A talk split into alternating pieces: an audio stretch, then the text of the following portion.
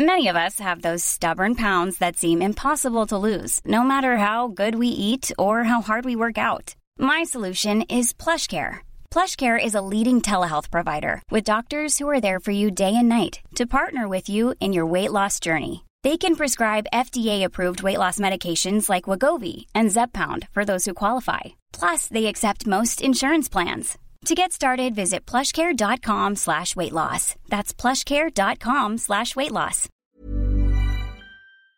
Je me suis interrogée euh, sur mon, moi, mon rapport à l'argent. Et euh, ben, j'en ai jamais eu beaucoup vraiment, enfin non, pas du tout même. Et ça a été souvent un problème, ça a été souvent un manque. Enfin, j'ai souvent, j'ai beaucoup manqué d'argent. Et en fait, aujourd'hui, je me rends compte que, je sais pas si je vais bien l'exprimer, mais peut-être je pourrais faire autrement. Je pourrais être, avoir un meilleur niveau de vie. Mais il y a comme une croyance limitante un peu Mhm. qui m'en empêche. Et cette croyance, c'est que j'ai peur, moi, de gagner beau- plus, beaucoup d'argent, plus d'argent que j'ai maintenant, parce que j'ai peur de pas savoir partager et j'ai peur de reproduire euh, de l'injustice, de l'oppression et euh, comment dire et de trahir. Exécuté par qui? Fabrice Florent. Bonjour, bonsoir, bon après-midi à toutes et à tous et bienvenue dans ce nouvel épisode d'Histoire d'argent. Trois vendredis par mois à partir de 6 heures du matin, on discute avec mes invités de leur rapport à l'argent, comment le perçoivent-ils, comment ils le gagnent, comment ils le dépensent, comment ils l'appréhendent, tout simplement. Je suis Fabrice Florent, je produis des super podcasts d'interviews et de discussions, en tout cas moi je les trouve super, et je crée des contenus. Je fais parler des pères de paternité, des mères de maternité, des gens de leur rapport au succès, je prends des mecs entre quatre yeux pour leur parler de masculinité, je fais causer des gens de leur rapport à l'argent et de plein d'autres thèmes que je vous invite à découvrir en allant sur mon site fabflorent.com, f a b f l o r e n t.com. Si vous aimez cet épisode, vous pouvez aller écouter la bande-annonce du podcast pour en découvrir plus sur mon travail et mes autres podcasts. Si vous aimez mon travail, vous pouvez m'offrir un cadeau en échange en me soutenant financièrement et ainsi me donner un peu plus de sérénité en vous abonnant par exemple à mon Patreon ou en m'envoyant de l'argent sonnant et trébuchant. Allez dans les notes du podcast ou en allant sur fabflorent.com, f a b f l o r e n t.com, donc vous y trouverez toutes les infos.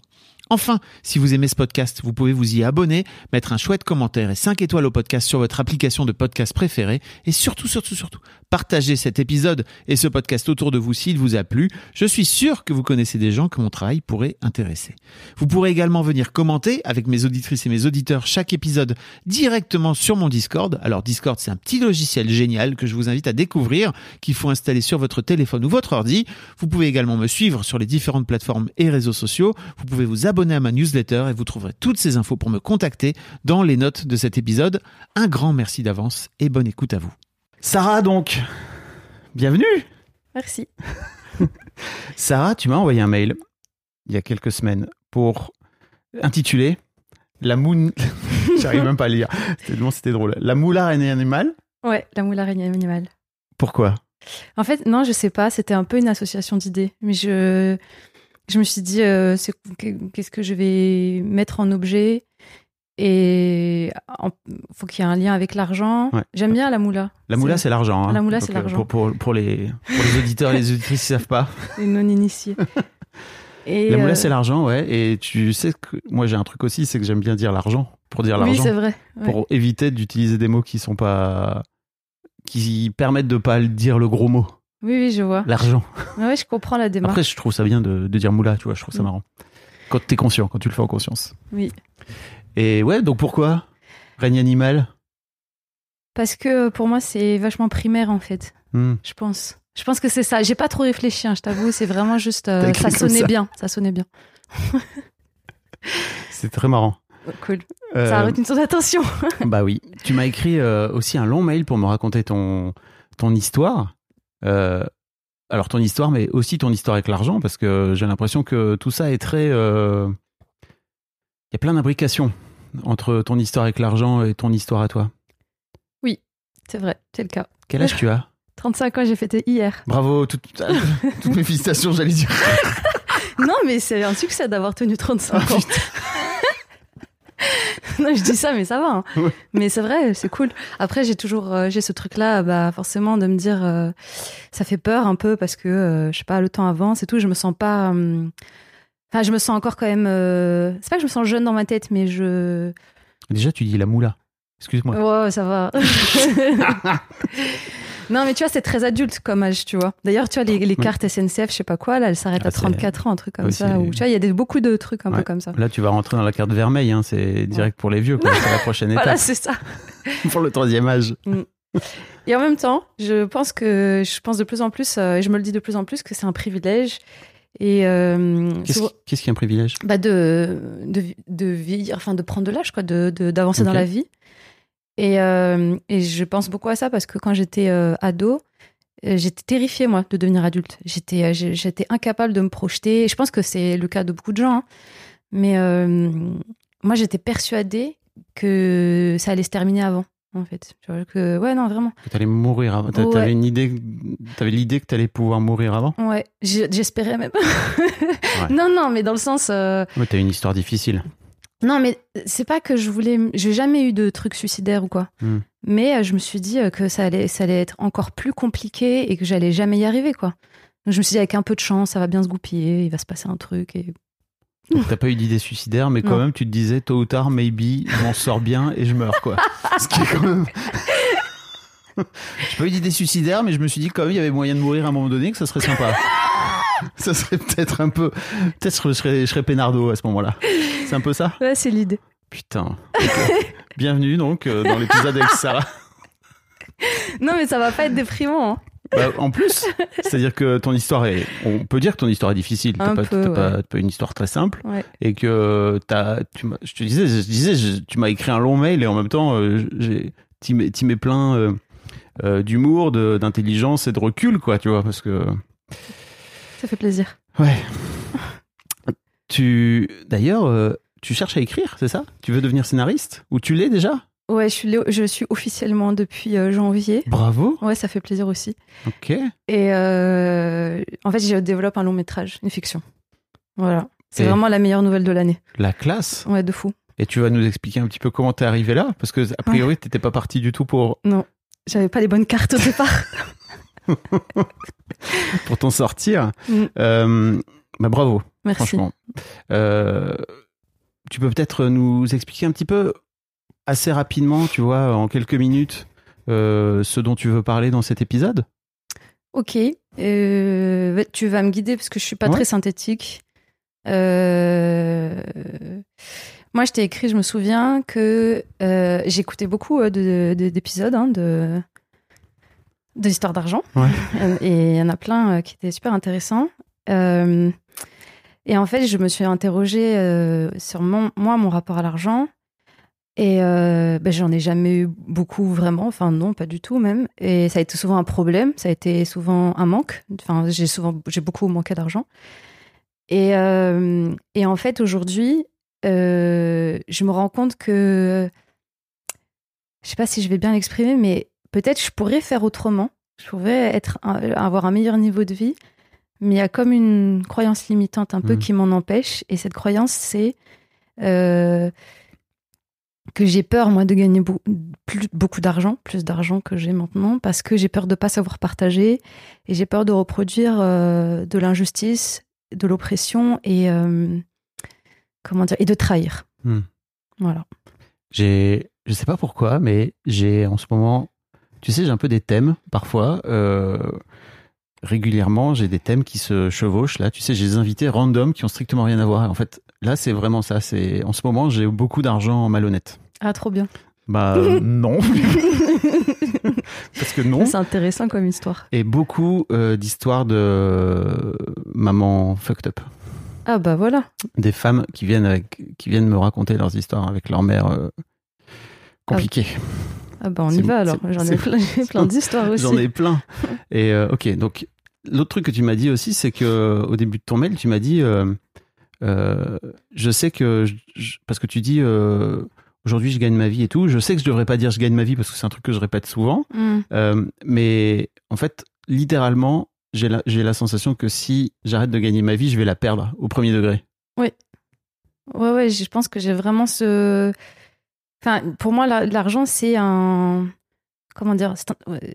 Moi, je viens d'un milieu où si tu n'en as pas, tu crèves, en fait. hein, c'est marche ou crève. C'est. Mm. euh, Et je, les, je sais pas, il y a plein de trucs, euh, je pense, qui ont forgé euh, cette perception. Tu te rends compte aujourd'hui que cette croyance-là que tu as, Ouais. j'ai un peu l'impression que t'en es sorti. Je sais pas. T'es là dans mon canapé, en train de me raconter ton histoire d'argent, tu vois. C'est-à-dire que pour moi, t'es déjà dans un, dans un niveau où t'as- t'es sorti de là. Mais ça, c'est la sphère consciente de mon cerveau. Ok. Et, et je pense que je suis quand même vachement mue par euh, mon inconscient, comme beaucoup de gens. Oui. et je pense que dans mon inconscient, il y a encore beaucoup ce truc-là. Euh, et je suis. euh, je sais que là, j'ai traversé une période de, où j'étais très angoissée Mhm. par l'argent. Et en fait, où j'avais des projections très négatives, euh, de me dire que euh, j'allais pas m'en sortir, que euh, ça allait être de plus en plus difficile, en fait. Parce que, en fait, enfin, moi, j'ai fait plein de jobs à la con, tu vois. Enfin, je vais pas dire, pardon, je vais pas dire job à la con, mais euh, voilà, des jobs jobs, alimentaires. voilà, des jobs qui sont motivés que pour aller chercher un billet Ouais. euh, par-ci par-là. Et c'est un truc qui, qui peut être limite même un peu valorisant, tu vois, quand t'es dans la vingtaine et tout. Franchement, j'ai fait plein de trucs et c'est. D'apprendre à. En fait, d'avoir la conscience que tu peux te démerder Ouais, c'est ça. et, Et, de euh. Ouais, Vraiment. ouais, ouais. Mais donc, déjà rien que. Enfin, tu vois, tu le sais quoi. Je le sais, Tu mais l'as j'ai. déjà fait. Oui, mais j'ai pas envie que ce soit tout ça ma vie. Ok. Tu vois? Ouais, ça, je comprends. En vrai, j'ai un désir d'ascension Hmm. que peut-être j'assume pas totalement. Et euh, c'est vraiment la plus. La... Est-ce que Sarah, tu serais de gauche par hasard? Je sais pas ce que ça veut dire de gauche. Non, mais je dis ça parce que souvent aussi, les gens qui viennent avec une projection de la malhonnêteté sur l'argent, ils viennent aussi avec souvent des idées. Et euh, je- je- je- j'en suis moi, tu vois. Donc Mm. je, je me considère un peu comme de gauche, je crois. Mais j'essaie de sortir de ça parce que ça, ça m'a bien pourri la vie, l'air de Mm. rien. Bah, après, euh, comment dire Par rapport à l'argent, euh, tu veux dire. Enfin, par rapport au fait que ce soit. Que ce soit teinté de malhonnêteté. Forcément, si tu as de l'argent, comme tu l'as dit tout à l'heure, Ouais. tu, vas, tu vas créer des inégalités Ah oui, voilà. et tu vas devenir une mauvaise personne en fait. Oui. C'est ça. Oui, oui, ça, c'est, oui, c'est vrai que ça, c'est ce que je crois, ouais. Parce- mais parce que pour moi, l'argent, ça modifie ton comportement. Tu vois sûr de ça? Even on a budget, quality is non-negotiable. That's why Quince is the place to score high-end essentials at 50 to 80% less than similar brands. Get your hands on buttery soft cashmere sweaters from just 60 bucks, Italian leather jackets, and so much more. And the best part about Quince, they exclusively partner with factories committed to safe, ethical, and responsible manufacturing. Elevate your style without the elevated price tag with Quince. Go to quince.com slash upgrade for free shipping and 365-day returns. Hiring for your small business? If you're not looking for professionals on LinkedIn, you're looking in the wrong place. That's like looking for your car keys in a fish tank. LinkedIn helps you hire professionals you can't find anywhere else, even those who aren't actively searching for a new job but might be open to the perfect role. In a given month, over 70% of LinkedIn users don't even visit other leading job sites. So start looking in the right place. With LinkedIn, you can hire professionals like a professional. Post your free job on linkedin.com/people slash people today. Oh. J'en suis pas sûre, mais je le pense, ouais. Je pense que ça modifie ton comportement. C'est que- c'est un peu, c'est un genre, c'est comme, c'est comme une drogue un peu. Je- alors, je sais que, enfin, moi, j'ai pas vraiment l'expérience euh, de, de pouvoir dire ça, mais je sais pas comment dire. C'est, c'est. En tout cas, moi, je sais que dans mon, dans, dans ce que voilà, je peux, je peux parler de mon expérience. Je, je- petit à petit, j'ai quand même euh, montré certains échelons sociaux. Oui. Et On va en parler. Ouais. Et j'ai accédé à un petit peu de confort que j'avais pas au départ. Et dès que tu accèdes à, à un peu de confort, t'as pas envie de le perdre. Oui. Et j'ai du mal à me sentir légitime de ça. Pour moi, c'est déjà quelque chose euh, tu- qui crée de, de l'inégalité. Ok. Oui, parce que tu devrais pas si bien vivre après tout. Hein. Quelle idée aussi. ouais, non, j'ai un rapport, de- j'ai un rapport de culpabilité. un petit coup. Non, je sais. Un peu fucked up. Je... Bah après, ouais, il y a beaucoup de gens hein, qui, sont, qui se sentent coupables aussi.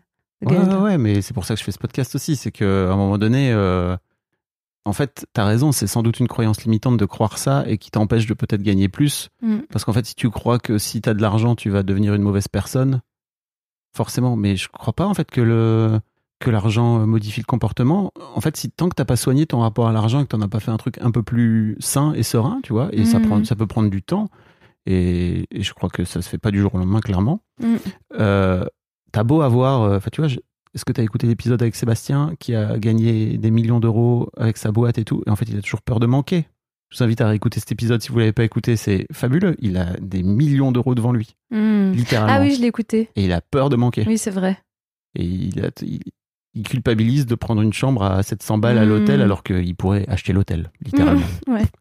Donc, euh, Mais parce que c'est pas rationnel. Enfin, tu, dans tes invités, ils le, bien sûr, ils le- ils l'expriment souvent. C'est pas Ouais, oui. rationnel. bien sûr que c'est jamais rationnel, c'est une peur. Ouais. Donc, euh, ça, ça, ça sort de nulle part. Et la- je, crois, je crois que les peurs, dans notre monde moderne, elles sont pas vraiment rationnelles tant qu'il n'y a pas euh, devant nous euh, un lion ou un ours, tu vois, qui, Mm. peut nous, qui peut nous bouffer. Mm. elles sont beaucoup dans nos têtes, quoi. bon, Sarah, euh, j'ai envie de te poser la première question pour commencer. Ah oui. Si je te dis argent, qu'est-ce que ça t'évoque? Bah, ça va être sembler paradoxal avec ce que j'ai dit avant, mais en fait, ça m'évoque la liberté. On n'est pas une contradiction près. Hein. Je suis un être complexe. bah, on est tous des êtres complexes. Ok. Ouais, ça m'évoque la liberté. Pour moi, Pourquoi bah, pour moi, quand t'as de l'argent, t'as pas besoin de t'en soucier. Hmm. Donc t'es libre. Donc tu, tu, tu, ton, ton quotidien, il n'est pas motivé par la nécessité. Il n'est pas motivé par le fait de- d'en gagner, puisque t'en as. Donc Et- tu, peux, tu peux faire autre chose. Et effectivement, comme tu le dis, c'est-à-dire qu'à partir du moment où tu commences à avoir de l'argent, tu as peur de le perdre. Ou de perdre ce confort que ça t'amène, ou de cette Oui. liberté que ça t'amène. Et tu vois, le fait d'écrire, là, euh, Donc pour ton fameux long métrage, ouais, bonsoir. Inch'Allah, on verra, hein, mais ouais. Mais euh, je, je me suis rendu compte, tu vois, j'étais j'étais salariée jusqu'à décemembre 2022 et je suis, pas, je suis passée au chômage euh, en janvier, quoi. Une catastrophe. Vraiment, bon, je vais pas rentrer dans les. Dans la- les, les réf- enfin, en gros, enfin, moi, je subis vraiment de plein fouet euh, les réformes et tout. Euh, J'ai récupéré des anciens droits du temps où j'étais surveillante dans un collège. Enfin, bref, l'enfer. Mais bon, bref, en gros, je suis au chômage. Enfin, là, je fais. je bosse. T'es au chômage, mais avec de. T'es au chômage, mais avec en gros les droits que t'avais quand t'avais un moins bon salaire. c'est Ouais, ça que tu c'est veux ça. dire. Mais j'avais, en plus, de, de base, mon dernier salaire, il était pas ouf non plus. Donc, je, je Hmm. retourne. Enfin, bref, c'est. C'est un peu relou, mais bon, quoi qu'il en soit, ce que je voulais dire, c'est que j'ai, je me suis octroyé ce, je me dis, bah, tant mieux, j'ai le chômage, donc j'ai du temps et je vais pouvoir euh, écrire et tout. Enfin, parce qu'en fait, je, je, plus, je, je me rends compte vraiment à quel point, euh, euh, tu vois, les activités artistiques comme ça, écrire surtout, je trouve, et ben, c- ça, ça te prend tout ton espace mental. Enfin, tu as besoin de tout ton espace mental pour vraiment euh, produire quelque chose. Parce que c'est moi, je n'écris pas euh, de 8h à 16h, euh, je suis pas derrière mon ordinateur à écrire. Mais si je, si je travaille à côté, si je fais un job ou quoi, je vais absolument pas. euh, J'ai pas la place en fait. Ça, ça, ça, ça circule pas, ça navigue pas dans mon cerveau et tout. Donc, euh, je me suis rendu compte du luxe d'avoir du temps. Mm. Que, alors même avec mon chômage de merde, mais. euh, mais c'est un luxe et, et- et je comprends en fait pourquoi euh, les, bah, les- la plupart des artistes en fait ils, ils viennent de milieux bourgeois parce qu'en fait ils n'ont pas besoin de se soucier euh, euh, d'aller chercher de quoi payer leur loyer quoi. enfin bon reste que je suis, un- petit peu comment dire je fais peut-être un petit peu des généralités hein, mais Oui, parce qu'encore une fois, il y a des gens qui viennent de milieux bourgeois et qui sont ultra flippés, ou alors qui ont pas de sous devant eux. ouais mais ce que je veux dire par là c'est que c'est encore plus difficile pour des gens qui viennent d'un milieu euh, très populaire Ouais. très précaire de- d'envisager une carrière artistique quoi qu'elle soit Il y a une sorte d'horizon indépassable, en fait. mais même avant, enfin, quand je quand j'étais plus jeune, je je j'arrivais même pas à envisager ça. Pour moi, Mm. c'était c'était même pas c'était pas ma vie. C'était alors je vais faire une association là, mais euh, euh, peut-être qu'on on aura l'occasion d'en parler. mais pour moi, c'était un truc de blanc. Ouais. Tu vois, c'est un truc de de, Truc de français, non C'est pas ça de ta- français, Ta mère ouais. disait. euh, Ma mère, elle dit français, moi je dis blanc. Ah, ok. Ouais. et en fait, tu vois, c'est intéressant parce que ce que tu parles sur le bourgeois, pour moi, ça vient plutôt aussi euh, taper euh, ce que Bourdieu appelle le, le capital culturel, quoi. Tu vois, c'est-à-dire que tes parents, ils vont peut-être t'amener dans des endroits où tu vas peut-être pouvoir voir et, et te projeter dans, Mm. dans ce genre de métier. Là où j'imagine que Ouais. c'est pas, c'est pas, pas le même délire, quoi. Non, pas du tout. Pas du tout, du tout. Ok. Donc pour toi, c'est la liberté. Mm. Et en même temps, c'est quand même compliqué parce que tu te dis, putain, mais en fait, euh, à partir du moment où j'ai de l'argent, peut-être que je peux perdre la liberté. Donc peut-être que. Est-ce que c'est vraiment ça? De quoi j'ai pas compris, pardon? Pardon, je vais reformuler. Donc pour toi, l'argent, c'est la liberté. Oui. Et en fait, tu dis, en même temps, c'est un peu paradoxal avec ce que je viens de, de dire parce que Mm. tu as peur de, si tu as de l'argent, de perdre ce confort qui te l'apporte. Mais en fait, je disais que c'était paradoxal par rapport au fait que je pense que j'ai une vision euh, un peu négative de l'argent à la base, où euh, c'est un truc qui crée l'inégalité, etc. Et en même temps, je te dis, oui, mais c'est la liberté. C'est pour ça, en fait, Mm. que je trouvais que c'était un paradoxe. Mais, mais je pense que c'est c'est les deux, en fait. Bien sûr. Et surtout, c'est peut-être rien même. C'est-à-dire que c'est peut-être juste un moyen de transaction. Ok, je vais réfléchir à ça. C'est ce que j'essaie de faire avec ce podcast. Et en fait, je commence à affiner de plus en plus là, parce que moi, je commence, euh, j'ai commencé il y a un an et demi, mais je, je, comment dire, j'affine un petit à petit. Mm. Et ouais, en fait, c'est peut-être juste un moyen de transaction. Mm, mm. Ceci dit, ça n'enlève pas tout ce que tu, toute ton histoire, etc. Quoi, tu vois, et, tout ce qu'on t'a appris ou Transmis. ou transmis, parce que voilà. Ouais. Euh, très bien.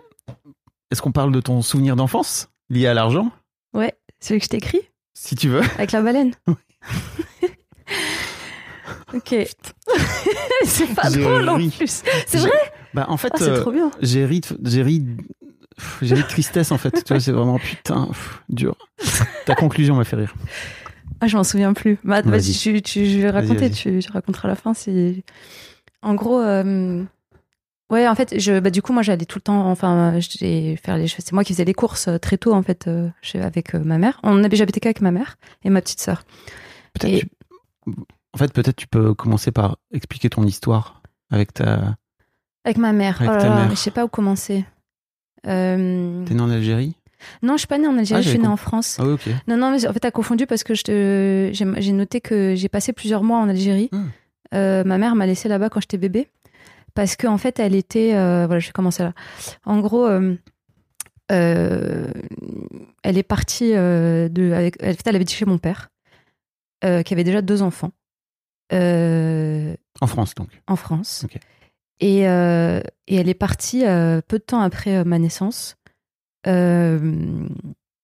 en fait, elle n'avait pas vraiment où habiter. Elle, elle a fait des démarches pour être dans un foyer. Après, euh, elle était hébergée à l'hôtel grâce à. euh, Elle, la- elle- elle a quitté ton père quand tu dis elle est partie. Ouais, elle est partie. Ouais. Ouais, ouais. Après, c'est très flou, hein, parce que des fois, elle me dit des trucs. Et, euh, hier, je lui ai posé une question, par exemple, et j'ai dû m'y reprendre à trois fois pour que elle me dise exactement ce que c'est. Enfin, ce que, enfin, le- enfin, je, en fait, je sais pas. Par exemple, elle me disait, elle, par exemple, elle, elle me disait qu'elle voulait, elle voulait avorter. Là, c'est ce qu'elle m'a dit hier. Elle m'a dit que- qu'elle voulait avorter, que c'est mon père qui lui a dit euh, bon non. Elle m'a dit, c'est, elle m'a elle m'a dit, mon père a dit c'est pas la peine. c'est, Moi, ça te fait rire au moins. mais c'est drôle. ça me fait pas rire. Je suis là, putain. Mais après, et en fait, je me suis dit, mais moi, dans- mais elle m'avait jamais dit ça, tu vois. Genre, Mhm. du coup, j'étais là, mais t'es sûre, t'as dit, euh, parce que pour moi, euh, c'est pas un truc qui ressemble euh, à ma mère, tu vois. De... Et, euh, et, au bout de trois fois, elle me dit, euh, non, mais j'ai dit ça par provocation. Genre, euh, en gros, mais pourtant, elle était bizarre. Elle m'a dit, oui, parce qu'on envisageait peut-être d'aller en Angleterre, je sais pas quoi, parce qu'elle avait dépassé, tu vois. Bon, bref. Bon, pardon. Donc, elle, s'en va. Elle, en fait, elle a des galères comme ça où elle est logée à l'hôtel, dans des foyers un peu. Et au final, ça va, mais elle se dit qu'elle va me laisser un peu en Algérie. J'ai peut-être un an à ce moment-là, un an et demi. Et le temps qu'elle se fasse une situation. Euh, du coup, moi, je suis restée plusieurs mois en, dans la famille de ma mère, en Algérie. Euh, je pense que j'ai pas compris grand-chose. hein.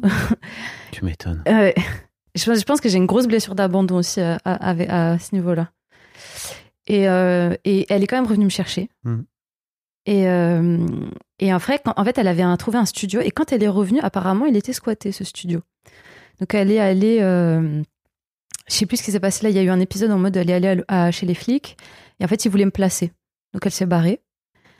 Et euh, après, on était dans le 17e arrondissement, euh, dans une chambre de bonne que euh, quelqu'un qui connaît bien ma mère, en fait, enfin à ce moment-là, il venait de la rencontrer, tu vois, mais depuis tout ce temps, il l'a beaucoup aidé. Et c'est quelqu'un, c'est un, c'est un bourgeois, c'est un bienfaiteur un peu. Il travaillait à la- l'Agence française du développement et je sais pas comment ils se sont connus avec ma mère, mais il l'a beaucoup aidé. Vraiment, il l'a énormément aidé. Et en fait, il avait une chambre de bonne euh, qui appartenait à sa famille euh, dans le 17e. Et euh, on, est, on a pu rester euh, plusieurs années. Moi, j'ai du coup, je suis allée à, à l'école maternelle à côté. C'était place, non, à côté de- du parc Monceau, rue de Prony. Alors pour les gens qui connaissent pas Paris, c'est les quartiers plutôt chicos. Ah, de fou. Hmm. Ouais. Chicos, chicos, quoi. C'est très propre. Même Hmm. le trottoir, on dirait personne ne marche dessus. et du coup, je suis allée à l'école maternelle là-bas. Et, euh, et, en- et après, ma mère a connu le père de ma sœur. Et on allait habiter à Pantin, avant la gentrification, bien avant. Hmm. Euh, bon, bref. Et du coup, pardon, je viens du coup à ce souvenir euh, d'enfance. Du coup, euh, on habitait là-bas. Et moi, je du coup, elle m'a responsabilisée très tôt. Donc, je faisais beaucoup de. Voilà, je faisais les cours, je faisais plein de trucs. nan, nan. Et un soir, elle me demande d'aller chercher euh, du sel. Et il y avait un casino en bas de la maison, en haut de la tour. Et euh, je traînais un peu, je voulais pas y aller, je trépignais parce que j'avais pas envie. Enfin, j'étais fatiguée, j'étais tout le temps fatiguée parce qu'elle me, elle m'en demandait beaucoup en fait. Et, euh, et j'ai attendu. T'avais 8-9 ans, c'est Ouais, ça 8-9 ans. Et, euh, et j'ai attendu vraiment la toute. C'est juste avant que ça ferme, tu vois. Donc j'y vais. Et en fait, bah, j'ai pris hein, le, la- le, le- le sel de la marque La Baleine. Parce que j'aimais bien les baleines. et parce que je voulais. Je crois qu'au fond, je voulais aussi un truc de la marque, tu vois. Mhm. Un truc de. Voilà. Et. euh, et je suis remontée. Et en fait, j'avais pas du tout conscience d'à quel point ça allait créer un cataclysme. hein, euh, même si je, enfin voilà, j'avais l'habitude de ma mère déjà. hein, je, c'est quelqu'un voilà très instable psychologiquement et, et très violent. Et euh, et donc elle a fait une crise et et comment dire. Elle a fait, tu racontes qu'elle a fait une crise, euh, une crise. Mais en fait, ma mère, elle C'était trop cher. Ah oui, c'était trop cher, bien sûr, c'est pour ça qu'elle a fait une crise. Et, euh, et en plus, bah, du coup, en fait, après, elle m'a, elle m'a forcé à y retourner, mais c'était fermé parce que j'avais attendu la dernière minute. Voilà. Voilà. Donc tu t'es retrouvée comme, un, comme une gamine de 8-9 ans Mm. à flipper ta race parce que tu te disais, oh bah ça y est, je vais pas pouvoir. euh, J'avais peur de rentrer, ouais. Ouais. Parce que, comme, comme je t'ai dit, ma mère, c'était quelqu'un d'extrêmement violent et elle a, et elle a, je sais pas comment dire ça de manière un peu pudique, mais euh, c'est quelqu'un de, voilà, violent physiquement, psychologiquement. Tu t'es fait taper? Ouais, elle me tabassait. Ouais. et, et en fait, juste à sa décharge, euh, elle vient d'une histoire euh, très très violente, d'un pays qui a une histoire très violente aussi. Euh, je sais pas comment expliquer ça, mais enfin, je me suis beaucoup documentée sur la colonisation et sur la manière. euh, Il y a une psychiatre qui s'appelle euh, Samah Jaber, qui est palestinienne et qui, parle, euh, qui parle de l'impact en fait de l'occupation et de la manière dont ça déshumanise les gens et comment en fait après et c'est un peu le taf de Franz Fanon aussi hein, qui, qui parle de la manière dont en fait on, on on intègre, on internalise en fait euh, la déshumanisation et on la transmet à ses enfants. Et, euh, et je pense que ma mère, elle avait, elle avait été très maltraitée Mm. et qu'en fait, euh, c'est une violence qu'elle a reproduit. Et moi, je l'ai reproduit sur ma sœur. On va en parler. Voilà. Et ça me faisait, juste pour conclure sur cette histoire de baleine, ça m'a fait rire parce que tu as mis entre parenthèses, aujourd'hui j'aime toujours les baleines. Ouais, c'est mon animal spirituel. Eh ben, C'est vrai, ça m'émeut beaucoup. rien n'arrive par hasard. Mm. Donc ouais, tu disais que tu as, beaucoup reproduit, tu as, reproduit de la violence sur ta sœur, c'est ça? Ouais. Ouais, ouais. Donc ta Énormément. petite, ta grande, ta petite sœur de 6 ans de moins que toi, c'est ça? Sept ans. 7 ans. Ouais. Ok. Tu t'en veux? Beaucoup. Tu lui as demandé pardon? Ok, Je croyais que ça serait plus. Oui, oui, je- j'essaye. mais- Non, c'est dur. En fait, euh, j'ai beaucoup changé. Même, euh, on en reparlera après. Enfin, je sais pas, c'est après donc on en parle, mais voilà, il y a une période de ma vie où c'était, euh, où j'étais très très à la dérive. Et On en parlera si tu veux en parler. oui, oui, non, ça me dérange pas. Mais où j'étais pas. En fait, j'ai jamais été une grande sœur pour elle, tu vois. Genre, à part le fait de m'occuper d'elle concrètement, tu vois, parce qu'elle était petite. Mais j'ai pas été un modèle, loin de là. Et, et du coup, mais par contre, depuis que je me suis. euh, en gros, parce que, bon, parce que ne pas faire de mystère, il y a toute une, première partie de ma vie où j'étais, où je me défonçais, ou voilà. Et à un moment donné, j'ai arrêté, j'avais 26 ans, j'ai tout arrêté, parce que c'était ça ou crever. Et, euh, et depuis, de là à maintenant, je suis une autre personne. Et je suis une autre personne pour ma sœur aussi. Donc, Ok. euh, donc elle Bravo. le voit. Merci. Ouais, c'est un taf de ouf. J'imagine. enfin, j'imagine pas d'ailleurs. Je sais Mm. pas parce que je suis pas tombé dans la drogue et tout. euh. Drogue, alcool, c'est ça tu- Ouais, enfin, plus euh, médicaments, alcool. Ouais. Et après, bon, bah, après, tu fais pas la fine bouche hein, quand tu penses qu'il y a.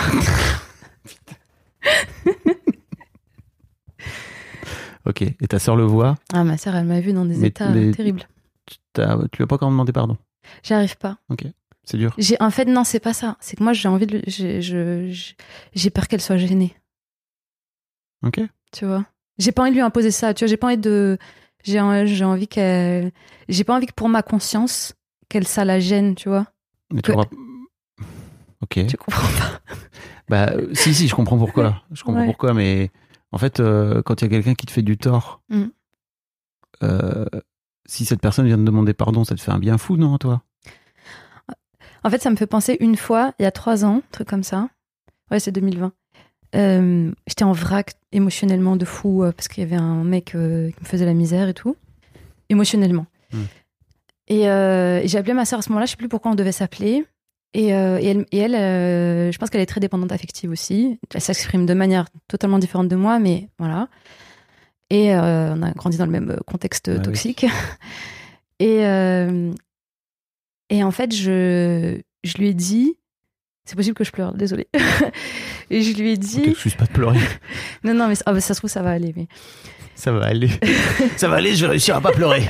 Non, si t'as besoin de pleurer, pleure. T'inquiète. On peut Non, faire non, une pause et tout, tranquille. Enfin bref, en gros, je lui ai dit au téléphone, parce que euh, j'étais à Lyon, elle était à Paris, que si elle avait des réactions aussi démesurées par moment avec son mec, c'était aussi parce qu'elle était, elle était, euh, comment je pourrais dire, qu'elle était en manque en fait, Mm. comme moi, tu vois, et que ça s'est exprimé vraiment, on, a, on est radicalement opposés, mais on a les mêmes blessures, je pense, et, euh, et elle me, enfin, je sais plus de quoi elle me parlait par rapport à son mec, etc. Je pense qu'elle est, elle est extrêmement jalouse, elle est extrêmement euh, contrôlante et tout. Et, en fait, je lui j'ai j'ai pleuré à ce moment-là, en fait, au téléphone, tu vois, et c'est on est très pudique, on, on, on- tu vois, on pleure pas et tout, mais euh, et en fait, genre, je me souviens que dans ma, genre, j'avais, j'avais, j'avais conscience à quel point c'était important que je lui, que genre, je termine. Et tiens, je pleurais, et je lui disais, attends deux secondes, tu vois, et elle a attendu. Ça m'a, ça m'a ému de ouf parce que je me suis dit, elle comprend ce que je, ce que je Bah essaie oui. de lui dire là. Vous êtes dans le même bateau. Bref, et tout ça pour dire, c'est un peu genre, euh, c'était une manière de. C'est pas une manière de lui demander pardon, mais tu vois, c'est un truc, c'est un, un process, Ouais. quoi. Voilà. Tu disais vous êtes en manque. On a En- grandi en manque En manque de quoi? D'amour, d'argent, de tout, de sécurité. Surtout d'amour. Ouais. Ouais. Parce qu'en fait, une fois que t'as l'amour, Oui, je sais. Hmm. Bah oui. bah bravo, hein. Ouais, bah tu vas me le répéter 15 fois. Pardon. Bon, ok, bah je vais pas m'empêcher de le répéter. On voit pas bouler parce que je te dis bravo. Pardon. Non, mais t'excuses pas. tu m'empêcheras pas de te dire pardon. Euh, bravo, en tout cas, ça c'est sûr et certain. Ok. Ok. On va essayer de le- l'encaisser. Que c'est les bravos, putain. C'est pas cool d'avoir quelqu'un en face de toi qui te dit putain, mais, bien wesh. Parfois, ça me gêne. Ouais. Bah oui. Dis donc, autant, autant de liens, autant de connexions d'un coup. Oh là là, et dis donc, ça fait peur. Ouais, je comprends. On parle pas du tout d'argent là pour l'instant, mais je trouve en fait c'est tellement lié. oui, c'est lié parce que. Je peux parler? Ouais. Oui. Pardon. Non, mais c'est parce que j'y ai pas beaucoup pensé à ça et je me suis dit, j'espère que hum, ça va pas trop dévier sur des trucs. Enfin, et en même temps, peu importe. Enfin, voilà, c'est. Mais je pense que c'est vraiment lié parce que moi, ma mère, enfin, tu vois, la manière dont ça m'a, son comportement m'a impacté. Euh, si elle avait eu les moyens de vivre, euh, si elle n'était pas, euh, parce que ma mère, elle, elle, a développé un mode survie en fait, tu Mhm. vois. Euh, je sais pas comment dire ça. Elle, euh, moi, j'ai eu l'impression de vivre à- avec un animal féroce un peu, tu vois, qui euh, qui était obligé d'être comme ça parce qu'elle a parce que c'était de la survie. Mm. Et donc, si elle avait eu peut-être plus les moyens d'être, euh, peut-être qu'elle aurait été un peu fucked up, mais pas autant. Tu vois. Et puis peut-être que si elle avait eu de l'amour aussi de ses parents. Aussi, aussi. euh, Parce qu'en fait, euh, dans ce podcast, on parle pas d'am- on parle pas d'argent en vrai. hein. je, je crois vraiment qu'on parle beaucoup d'amour. Aussi, C'est ouais, un ouais. peu le lien de tous les épisodes, j'ai l'impression. D'amour de soi, d'amour des autres, d'amour des parents, d'amour de machin, bref. Mm. Ouais. Tu as un petit mouchoir? Non, ça va. Ok. J'en J'aime ai. bien un. renifler. Non, je rigole. J'aime bien renifler. Pour tout le monde va être content. Coucou les misophones, on vous adore. Euh, ok, le truc dont je voulais te parler, Sarah, c'est, tu l'as mentionné très rapidement, mais cette, euh, cette école, parce que tu allais à l'école euh, dans, au niveau de, de Monceau, là, dans, Dans le 17e, 17e, ouais. j'imagine école ultra, ultra UP. Mm. Et en fait, quand vous avez déménagé à Pantin, Mm. ta mère a fait en sorte que tu restes là. C'est ça. Ce qui est déjà, euh, en vrai, pas mal, mais peut-être pas tant, tu vas me dire. Oui, je vois ce que tu veux dire. Euh, C'est cool de se dire, ok, ma, ma môme, elle est dans une bonne école, je vais la Mm. laisser dans un bon environnement, quoi. mm. En fait, ça a été très déterminant pour moi d'aller euh, dans cette Mm. école et pas forcément, euh, enfin, euh, en bien et en mal.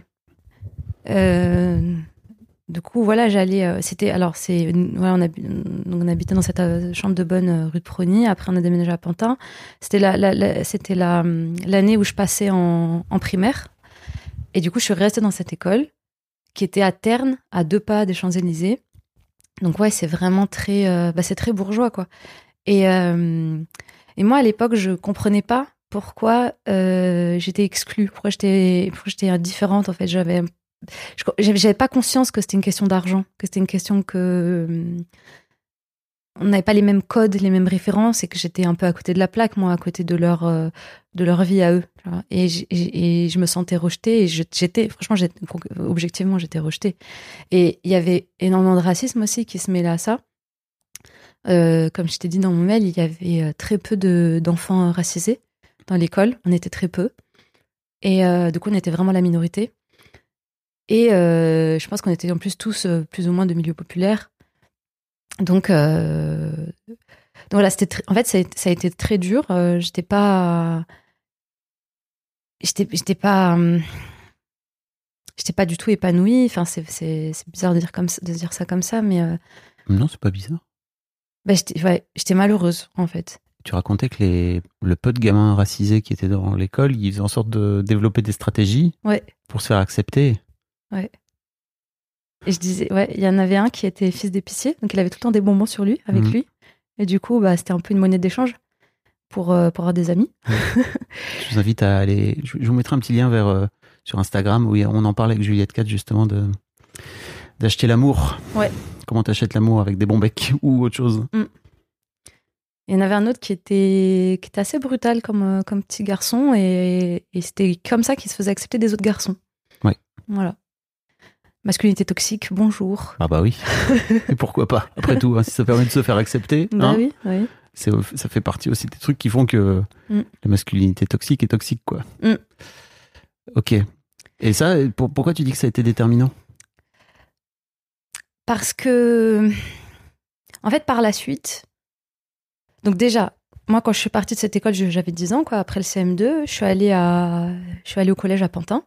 Donc vraiment, euh, gros choc euh, culturel, quoi. Thermique même. Euh, et c'est marrant parce que ça, c'est un truc vraiment, enfin, je trouve important. Euh, j'étais pas bonne élève, moi, à l'école primaire. J'étais, j'avais pas. C'est pas, c'était pas une question de. Je sais pas, j'étais pas. J'avais du mal à être concentrée. euh, je, j'avais des maîtresses aussi qui étaient très racistes. Euh, bon, bref, j'étais pas bonne élève. Ce qui est pas des masses, Non, d'une manière Et- générale, je crois, pour les gamins, à, à- à être valorisés, quoi, à se sentir valorisés. Ouais, complètement. Et, euh, et donc, bref, je suis allée au collège en sixième et dans, à Pantin. Et j'ai eu les félicitations au premier trimestre, les encouragements au deuxième, mais après, plus rien. ça, c'est un peu dégringolé. Mais ce que je veux dire par là, c'est que après, quand j'ai compris, enfin, je l'ai pas compris sur le moment, mais après, je me suis rendu compte à quel point il y avait une différence de niveau. Parce que moi, j'étais mauvaise élève dans le 17e et j'ai eu les félicitations. euh, j'ai j'ai pas changé entre temps.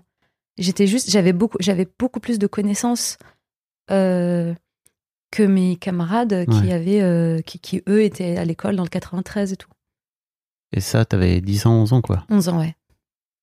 Et c'est fou, parce qu'en y repensant, après, je me suis dit, non, mais c'est pas une blague, en fait. Il y, a pas- y a vraiment une grosse différence de niveau. Moi, je l'ai vraiment vu euh, à travers mon, Mm. mon parcours.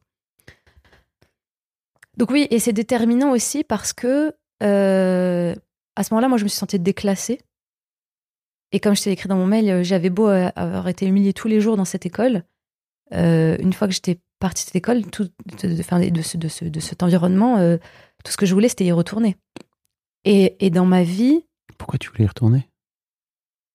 je sais pas, je me sentais déclassée en fait. Je me sentais euh, rejetée. Et Les- c'était cool de te sentir rejeté Non, mais je voulais retourner là-bas, je sais pas. C'est le syndrome de Stockholm. Ok. Non, je sais pas. Je sais pas. Mais, mais, mais euh, mais excuse-moi, mais c'est parce que tu avais la sensation que tu te sentais déclassé, mais tu étais dans un environnement, euh, comme tu dis, plus propre, avec, Ouais. les, avec les trottoirs plus ouais. propres. ouais, ouais, de fou. Ouais. C'était mieux là-bas. Hmm. Tu vois. Même si, même si tu étais pas, en fait, fondamentalement. bah, si- même si j'étais pas acceptée, Mhm. j'ai- j'avais, ce- j'ai gardé ce- cette, cette, ce- cette perception que c'est mieux. Hmm. tu vois. Et après, toute ma vie, j'ai. hum, euh, je pense que ça a été déterminant parce que toute ma vie, après, j'ai cherché à. Comment je pourrais dire ça? Euh, J'ai toujours cherché à avoir des. Enfin, inconsciemment, hein, j'en ai pris conscience avec du recul et en analysant, mais j'ai toujours cherché à avoir des amis qui avaient un meilleur niveau de vie que moi. En ayant du mal, du coup, à suivre un peu leur rythme, mais en faisant semblant, forcément. Enfin bon, voilà. Et. Et je, euh, je sais, je sais pas trop euh, quoi dire de plus, mais voilà, ça a été déterminant par rapport à ça. Parce qu'aujourd'hui, en fait, tu travailles dans l'audiovisuel, Mhm, tu es scénariste, mhm. Bah ouais. As, la sensation que ce. Peut-être finalement ce coup de pouce de la part de ta mère, de te montrer un, un autre univers, alors que certes, qui t'en a fait chier des rondes pendules, j'imagine, euh, par d'autres aspects, Mm. mais est-ce que tu as la sensation que ça t'a ouvert un horizon, peut-être? Oui, oui, je dirais. Oui, en même temps, ça me fait chier de l'admettre et tout, mais oui, c'est vrai. Pourquoi ça te fait chier de Bah, l'admettre? parce que c'est injuste, tu Mm. vois. C'est injuste. Mais oui, j'ai. En fait, voilà, peut-être que j'arrive à mieux C'est que forcément, en fait, les. Dans des classes euh, moyennes bourgeoises, euh, t'as accès à beaucoup plus de trucs. En fait, t'as accès à beaucoup plus de connaissances, t'as accès à beaucoup. À... Tu es beaucoup plus ouvert, en fait, sur les, les, trucs de la culture, etc. Et. euh, et enfin, tu vois, moi, je je pense que ce qui m'a sauvée dans ma vie, c'est que j'ai toujours été curieuse. Et, euh, et donc, à partir du moment où on te, on te montre un truc qui a l'air intéressant, et que tu sais que ça existe, et ben, même si c'est hors de ta portée, tu, vas, tu, tu sais que ça existe. Bien sûr. Donc, tu vas essayer d'aller le chercher. Tu peux pas imaginer un truc que tu ne sais pas qui existe, quoi. Voilà. Ton cerveau, il il a quand même des limites, quoi. Mm. Ton imagination. Mm. Ok. Je t'ai pas parlé de mon beau-père. Non, je t'ai pas parlé de mon père, je crois. Non Mais je m'en suis souvenu tout à l'heure, là, avant d'arriver. Euh, je sais pas si c'est. Si, c'est un- c'est Bon, mon beau-père, euh, du coup, il est pas resté très longtemps avec ma mère. C'est pas mon beau-père d'ailleurs, euh, concrètement, puisqu'ils n'ont jamais été mariés, mais bon, c'est le père de ma sœur. Euh, C'était quelqu'un d'assez gentil, finalement, dans mon environnement. C'était rare, donc j'ai retenu. Mm. Et c'était un mec qui faisait des. En fait, mon, mon beau-père, c'est c'est un arabe de Barbès, tu vois. C'est un mec qui fait du trafic, comme ça, mais pas de la drogue ou quoi. hein. C'est plus euh, des marchandises, du recel. Et euh, j'y pensais parce que j'ai un événement marquant qui s'est passé aussi euh, à travers lui. Donc, au moment où il habitait encore avec nous, à Pantin, du coup, un jour, on... enfin, c'était la nuit, enfin, c'était le, le petit matin. Et il est 5h, 6h du matin et et il y a, ma, y sœur qui se réveille en, panique et en fait, il y a un énorme bruit. Et, euh, et, je dis à ma, et moi, je pense que c'est le tonnerre. Et je dis à ma sœur, t'inquiète pas, ma, ma sœur, elle pleure et tout. Et moi, je dis, t'inquiète pas, c'est le tonnerre. Et en fait, c'était les flics qui bombardaient derrière la porte parce qu'ils ils venaient, euh, ils venaient soulever mon beau-père. Euh, ils ont perquisitionné, etc. Et vraiment, c'est comme dans les films. C'est vraiment été, ils, ils lacèrent le canapé, ils jettent tout par terre. Et, et de là, il est parti en prison. Euh, mais il a fait plusieurs allers-retours. Et, euh, et voilà. Et c'était euh, bah, c'était assez marquant aussi parce que, enfin, en- du coup, ça a vraiment un rapport avec, avec l'argent, tu vois. Mm. Le fait que il était. Enfin voilà, tu vois, c'était c'était ça aussi mon quotidien, tu vois, mon quotidien. C'était là, c'était un événement Ouais. quand même assez particulier, mais mais euh, voilà. C'est marrant parce que j'allais rebondir sur cette histoire que tu m'as racontée dans ton mail où tu t'es retrouvé un jour à filer un coup de main à ta mère? Ah ouais, ça aussi c'est un truc de fou ce qui s'est passé. parce que un gars devait de l'argent à ta mère, c'est ça? Et ta mère a décidé d'aller genre rentrer rentrer par effraction chez lui en te Oh. demandant de l'aide. Ouais. Bon après ma mère c'était quel âge? moi j'avais 12 ans à ce moment-là. Voilà, tout est normal. Mais en fait concrètement elle a elle, a fait un cambriolage. Oui, c'est Voilà. comme ça qu'on appelle ça.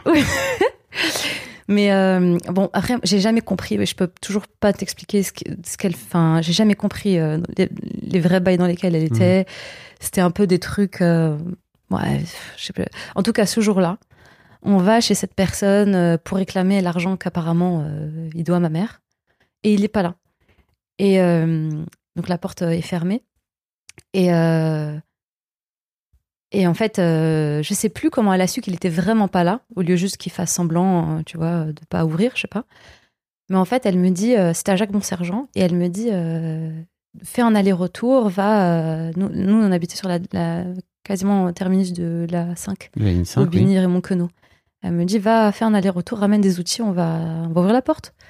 Et toi, tu vas? Et moi, tu sais quoi, j'étais fière. J'étais contente parce que. euh, parce que je savais qu'à ce moment-là, je rendais service à ma mère. Et j'ai- ma mère, en fait, elle, était. j'ai- À ce moment-là, j'étais encore vraiment sous son emprise où j'essayais de lui faire plaisir, tu vois. Donc, je fais un aller-retour, je chercher des outils et tout, et elle défonce la porte. Et on va chercher. Enfin, bref, elle, elle récupère la- de la, du cash qui était, qui était caché quelque part. Et elle fait ce truc que j'ai jamais compris encore aujourd'hui. Elle a cleané l'appart. Et je comprends pas pourquoi elle a fait ça encore maintenant. Elle a la porte, était- enfin tu vois, genre quand on est parti, la porte était encore, euh, voilà, et se fermait plus, tu vois. Et elle a cleané l'appart euh, avant qu'on parte, je sais pas. Je comprends pas pourquoi elle a fait ça. par culpabilité peut-être. Ah, j'ai jamais pensé à ça. Putain, ah ouais, j'ai jamais pensé à ça. Je sais pas.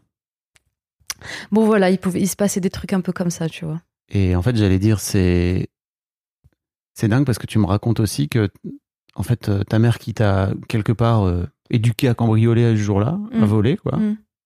euh, et qui, en plus, euh, bah, de ce fait-là, il n'y a pas de ligne morale, quoi, tu vois. Elle te demande en plus de, de, Mm, de lui filer un coup de main, tu finis par euh, lui prendre Ouais. de l'argent qui lui appartenait. Tu, là, c'est quand tu parles Tu de la. 10 000 tu lui as pris 10 000 balles, non? Ouais. En fait, c'était de l'argent qui était sur mon livret A. Ouais. qui appartenait ni à moi ni à ma mère apparemment. Qui, euh, je lui ai reposé la question hier. Elle m'a dit non, je t'assure, c'était pas à moi et tout. euh, tu m'as mis vraiment dans la merde et tout. Et euh, c'était de l'argent qu'elle qu'elle gardait en fait pour quelqu'un. Encore une fois, je, pff, Tu je sais sais pas. pas. je sais pas. C'est incroyable. tu te rends compte à quel point tu as des, t'as des moments complets de ta vie Ouais. qui sont des zones grises? Ouais. C'est c'est à la fois. enfin, je, je vois que tu le prends bien, quoi, tu vois, mais juste, mais en fait, d'où viennent ces 10 000 balles? Aucune idée. En tout cas, moi, je les ai fumés. J'avais 23, 24 ans. Tu les as fumées littéralement? Bah non, c'est je, Non, tu, tu les as pas fumées en plus. Non, en fait, c'est juste que bon, c'était la période où euh, je commençais vraiment à, à dériver, tu vois, dans, Mhm. ma, dans ma vie, euh, où hum, j'arrivais pas du tout à suivre à la, la fac. Euh, j'ai eu beaucoup, beaucoup de mal, moi, en allant à la fac. Alors pourquoi? Ça, c'est je te l'ai dit dans mon mail. Euh, quand, je suis quand je me suis inscrite, alors, quand j'ai passé l'année de ma terminale, j'avais aucune idée, mais alors aucune idée de ce que je devais faire après. C'est la fille qui était à côté de moi, qui, en remplissant le formulaire euh, après le bac, et je lui ai dit, je sais pas euh, quoi remplir. Et elle m'a dit, fais comme moi. Et donc, euh, c'était euh, licence de lettres euh, à la Sorbonne, je sais pas quoi. En même temps, je me suis dit, c'est cool, la Sorbonne et tout, ça fait bien. Et donc, j'ai fait. et en fait, la Sorbonne, les deux premières années, c'est à Malzerbe. Donc, c'est dans le 17 e Retour à, à la case départ. et c'était extrêmement violent. Parce que j'ai toujours voulu y retourner, tu vois, dans ce, dans ce, dans ce, dans ce microcosme bourgeois, etc. Euh, mais j'étais, j'avais toujours le sentiment de pas être à la hauteur, tu vois. Voilà, c'est ça, moi, qui m'a, Mm. qui m'a un peu fucked up. Euh, C'est vraiment ce truc-là de vouloir un truc à tout prix euh, et de pas s'en sortir à la hauteur. Donc j'ai tenu, euh, pff, le- la, première année, j'ai tenu trois semaines. Je suis revenue au second semestre, donc j'ai- Et j'ai, voilà, tant bien que mal et tout, j'ai validé certaines matières, etc. Je suis enfin, je sais plus comment, voilà, bon, j'ai validé deux ans en trois, peut-être, tu vois. Et je suis arrivée à, à la Sorbonne, Sorbonne. Et là, je sais pas si c'est parce que la Sorbonne, c'est genre euh, le 5 arrondissement, donc c'est encore euh, peut-être plus pour moi symboliquement euh, euh, les trucs inatteignables, tu Mhm. vois. C'est les, les beaux quartiers de Paris pour les gens qui savent pas. quoi. ouais. Il y a le Panthéon, a... C'est ça. C'est très chargé en fait symboliquement. Et à partir de ce moment-là, de ce j'ai, j'arrivais plus du tout à à me donner un peu les moyens de, de réussir. J'ai fait deux fois la, licence- la, la troisième année. Et Ça, veut dire quoi Tu ne donnais plus, enfin, tu ne donnais plus les moyens, tu, tu, Bah, j'allais pas aux examens.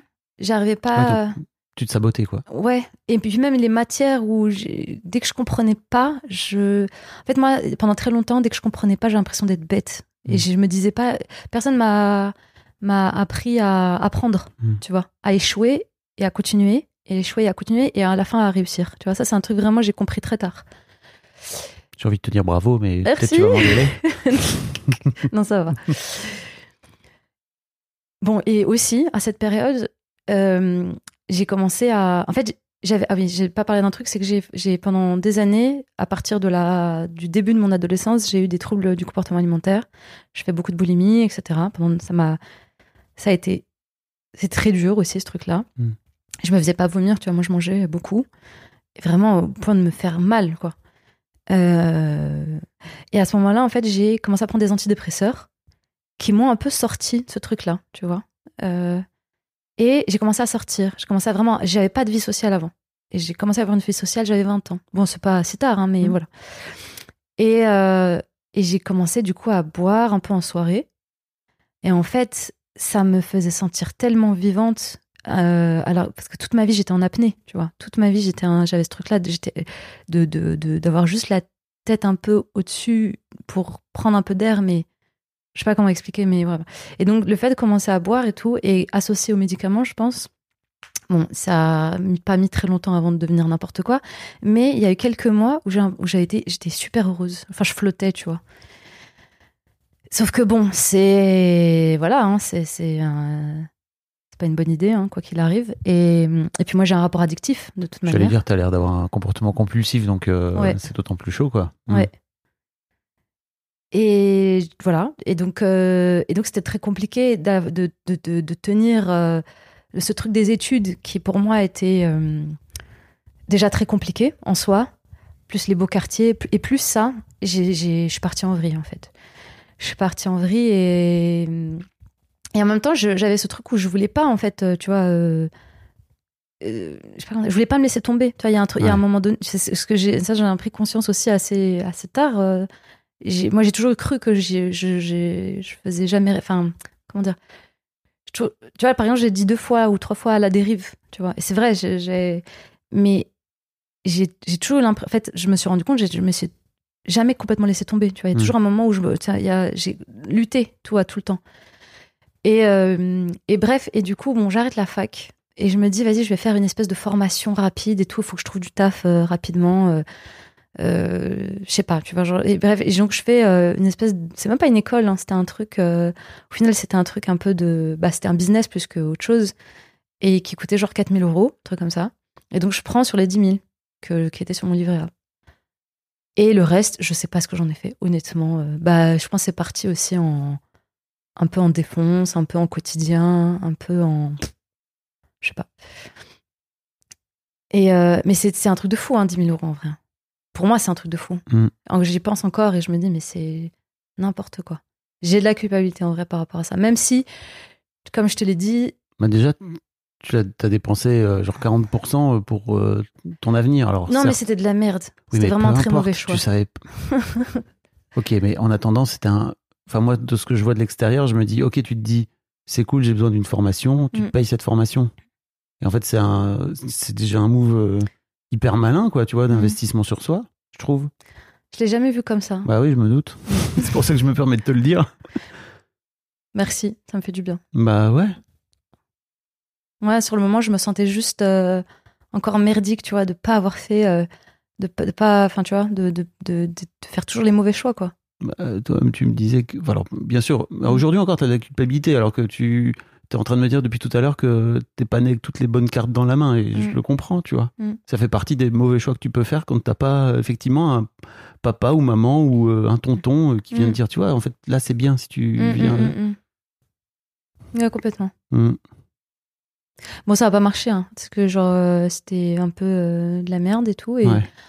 et en fait, euh, je suis partie à la- sur l'île de la Réunion après. J'ai fait un service civique. Mm. C'était vraiment un prétexte hein, pour partir. euh, T'éloigner, Ouais, fuir. Ouais. Fuir ta mère?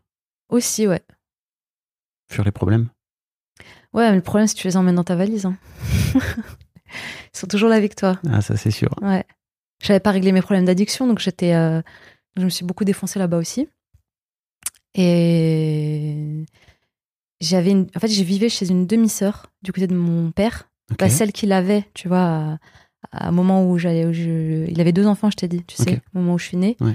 Et c'était elle l'aînée. Et en fait, elle est partie vivre sur euh, l'île de la Réunion. Et, euh, et je me suis, c'est pour ça que je suis partie là-bas. En fait, je me suis dit bon, bah j'ai un, un pied à T'as un pied à terre. comme disent les bourgeois. Euh, et j'ai fait un. disent les bourgeois. c'est vrai, pied à terre, c'est pas. Ouais. et euh, je sais pas, je crois que j'ai payé mon billet d'avion et c'était 500 euros. Et, euh, et je suis partie là-bas et je faisais du, je faisais du, je faisais des travaux en fait parce que l'association pour laquelle je faisais un service civique, ils, ils organisaient des travaux chez les gens qui, c'est marrant. Ah oui, ça c'est ça c'est intéressant parce que j'ai fait ça. Donc je faisais des travaux chez les gens. réa- euh, ça s'appelait réhabilitation de logements insalubres, un truc comme ça. Et moi, j'ai fait des trucs que j'ai jamais fait de ma vie. hein. C'est genre, je posais du carrelage, je, je faisais des fenêtres. Mmh. Je, je savais pas faire, mais on me disait, on me disait comment faire, je le faisais. Voilà. Et en fait, euh, ce que j'ai pas mentionné, c'est que euh, nous, quand on était à Pantin, à la base, l'appartement, il était, il était très correct. Il était modeste, mais euh, bien, ça va. Et il s'est extrêmement dégradé avec la santé mentale de ma mère. Et euh, à la fin, ça ressemblait à un squat, vraiment. Ouais. J'avais vraiment, j'ai eu beaucoup de honte à vivre dans cet endroit. Euh, je sais pas comment t'expliquer, c'est genre, euh, en fait, dès qu'il y avait un truc qui était cassé, il n'était pas réparé. Mm. Euh, on, on le remplaçait pas. Ma mère, elle a, en fait, quand mon père, quand mon beau- c'est mon beau-père qui payait le loyer, et quand il est parti, elle a arrêté de payer le loyer pendant quatre ans. elle a arrêté de payer le loyer. On avait on n'avait pas de meubles, on n'avait rien. En fait, tout ce qu'on avait, c'est que oh, c'est des trucs qu'on récupérait dans la rue. Et elle m'a fait faire des missions, je t'explique même pas. et elle, elle, travaillait un peu quand même. hein. Elle était femme de ménage, mais euh, elle, ça, elle avait quand même un salaire. Et comme elle payait pas de loyer, je ne sais pas où est parti cet argent. Ça se trouve, est- il l'argent, il est là. hein. Juste, elle le dépense pas. Bref, et euh, Tu me disais ça aussi sur les 10 000 euros. Tu disais, mais en fait, euh, on a toujours manqué. ouais. Et en fait, elle avait 10 000 balles comme ça dans un coin. On Ouais. Incroyable, quoi. Mais c'est pour ça que j'ai pas eu de culpabilité trop. Enfin, c'est difficile, c'est compliqué parce que Oui, T'en as, t'en as pas, mais t'en as quand même, quoi. j'en ai, mais sur le moment, en fait, ce qui m'a, ce qui a fait que j'ai, euh, que je me suis, dit, j'en ai rien à foutre, c'est que pour moi, c'est un argent qu'elle me devait. Hmm. Moi, j'ai ce truc-là, elle me doit de l'argent, ma mère. Et, et- elle a, je sais pas comment dire. Tu vois, cet appartement où elle a, non seulement elle a pas payé le loyer, c'est-à-dire qu'en fait, moi, je le, je savais. J'avais le stress des huissiers, etc. D'ailleurs, ils sont venus un jour. Et c'est extrêmement traumatisant. Les, les huissiers, ils ont, ils ont la clé. Et je savais pas, moi, à l'époque. J'avais 11, 12 ans. Moi, je pensais qu'on n'allait pas leur ouvrir et ils allaient partir. Et quand ils rentrent, franchement, c'est un choc. Ah oui. Ah, c'est un vrai choc. Et en plus, comme je t'ai dit, euh, j'avais vraiment honte de l'endroit où on vivait. Tu vois, donc il y avait un double truc. Voilà. Euh, et du coup, je... je suis allée sur l'île de la Réunion, genre destination de rêve et tout. C'est très beau d'ailleurs, hein. je, je le recommande. Recommandons, recommandons le petit tour de l'île de la Réunion, euh, le piton de la Fournaise, c'est super. euh, Mafat. Mafat, c'est. le, le cirque. Oui, le cirque de Mafat. On peut y aller qu'à pied ou en hélicoptère. Ouais. Et ça porte le nom. euh, en fait, c'est des esclaves euh, marrons, des marrons en fait, qui li- qui, qui s'évadaient et ils allaient se cacher euh, Mm. tout en haut des montagnes. Et euh, bref, voilà. Et euh, j'ai passé quelques mois là-bas. Et quand je suis revenue en France, Euh, en France, euh, ouais, c'est Hmm. la France, mais bon, c'est en aussi. métropole. euh, ouais, c'est chelou, hein. Vraiment, on va pas se mentir. Mais j'avais, en fait, je, je me suis dit, j'a- j'avais quoi, euh, 24 ans, et j'avais l'impression d'avoir grillé toutes mes cartouches. Tu vois, j'ai l'impression que là, je me suis dit, c'est le seul moment peut-être, tu vois, pour le moment où je te disais tout à l'heure, euh, euh, j'ai jamais eu d'idée suicidaire, etc.